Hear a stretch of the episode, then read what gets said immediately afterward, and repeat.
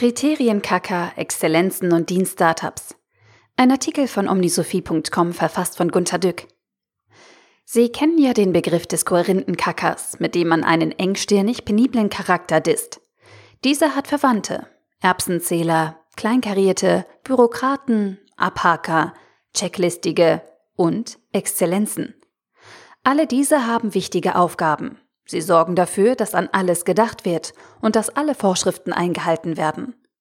Weil sie das tun und tun müssen, werden wir Fehlerhaften von ihnen oft an den Ohren gezogen und ermahnt. Das mögen wir nicht und bedenken sie deshalb mit den genannten wenig wertschätzenden Bezeichnungen. Oft verlangt eine verwarnende Vorschrifteneingrenzung einige schmerzhafte Ehrenrunden in Projekten und kann sehr viel Geld und Nerven kosten. Berliner Flughafen, Brandschutz vergessen. Da schütteln wir uns vor Unwillen, weil die Hauptsache eines Projektes an gefühlten Nebensächlichkeiten scheitern soll. Zähneknirschend nennen wir diese korrekten Hoheiten, wenn sie nicht im Raum oder Chat sind, Geschäftsschädiger oder Projektverhinderer. Fragen wir sie aber selbst, dann verteidigen sie sich mit dem sehr guten Argument, dass man sie ja schon im planenden Vorfeld in das Projekt hätte einweihen können, sodass ihre Bedenken schon an dieser Stelle eingeflossen wären. Sie wollten doch keine Unmenschen sein, sondern für Korrektheit sorgen. Und sie würden auch sehr unter unseren ungerechten Vorwürfen leiden, die das Klima vergifteten, und zwar auf beiden Seiten. Das Problem entstünde dadurch, dass wir uns nur um unsere Hauptideen kümmerten und ignorant gegen hindernde Regeln wären. Deshalb müssten sie nun alles kleinlich abhaken. Aber es sei doch bitteschön unsere Aufgabe, alles fehlerfrei abzuliefern, nicht die ihre. Sie müssten unseren Job machen. Das stimmt wohl irgendwie. Noch einmal festgestellt, das Checken, Abhaken und Kontrollieren hat seinen absoluten Sinn, wenn die Qualität eines Produktes oder eines Services sichergestellt werden muss. Es gibt aber Grenzen der Häkchen, die beim Überschreiten graue Haare bescheren. Wenn Meisterhaftes, Neues, Kreatives und Außergewöhnliches beurteilt werden sollen, haben Kriterien weniger Sinn als sonst. Sie führen oft zu kompletten Unsinn und be- oder verhindern alles Herausragende. Das Abhaken sorgt nur dafür, dass etwas richtig gemacht wird, dass also keine Fehler gemacht werden. Der Prozess soll eingehalten werden. Alle Dokumentationen müssen vorliegen. Wie aber beurteilt man Kunstwerke? Vielleicht haben Sie den Film Bohemian Rhapsody gesehen. Darin kommt dieser Nummer 1 Hit von Queen prominent vor. Man wollte ihn damals nicht produzieren, weil er 5 Minuten 55 Sekunden dauert.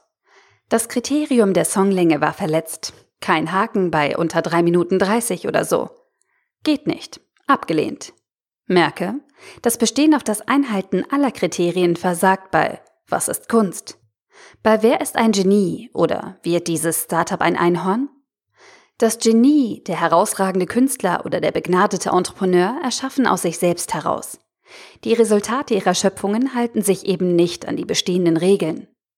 Die Allgemeinheit und besonders die Kriterien KK bestehen aber auf der Beurteilung, auf der Grundlage des gegenwärtigen Denkens.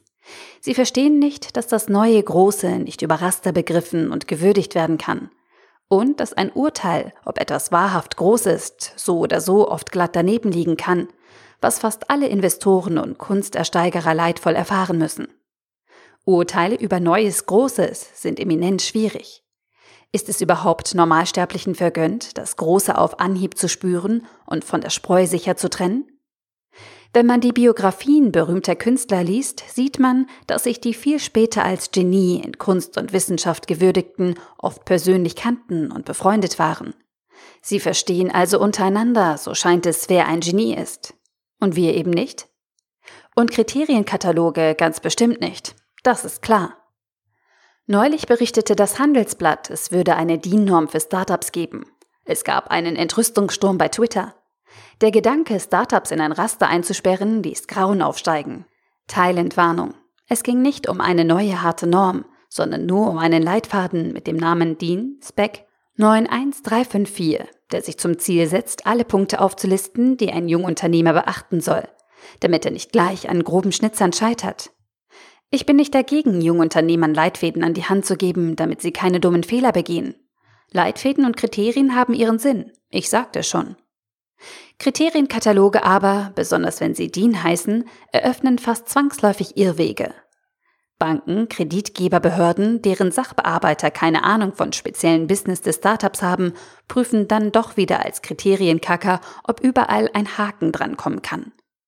Wissenschaftler zum Beispiel, die Drittmittel für das Erforschen des Unbekannten einwerben wollen, müssen das noch Unbekannte genau detaillieren, damit es beurteilt werden kann. Jungunternehmer müssen üblicherweise den Umsatz der nächsten fünf Jahre kennen. Na dann Prost! Haben Sie die Gewinnwarnungen der DAX-Konzerne in den letzten Wochen gelesen? Deutsche Bank, BASF, BMW? Nicht einmal die wissen, was Trump so bringt. Jungunternehmer selbst starren zu sehr auf die Kriterien für ihre Kreditwürdigkeit und versuchen sie ebenso zwanghaft zu erfüllen. Sie glauben am Ende ihr Erfolg sei sicher, weil alle Haken dran sind. Sie verstehen nicht, dass das Befriedigen der Kriterienkacker vielleicht notwendig sein kann, aber nichts ist, was Genie wäre. Kriterien helfen dabei, keine Fehler zu machen und vielleicht sogar alles ganz gut zu machen. Aber eine Fixierung auf Kriterien verengt den Blick in das All und verblendet den Ausblick auf das neue Große. Der Artikel wurde gesprochen von Priya, Vorleserin bei Narando.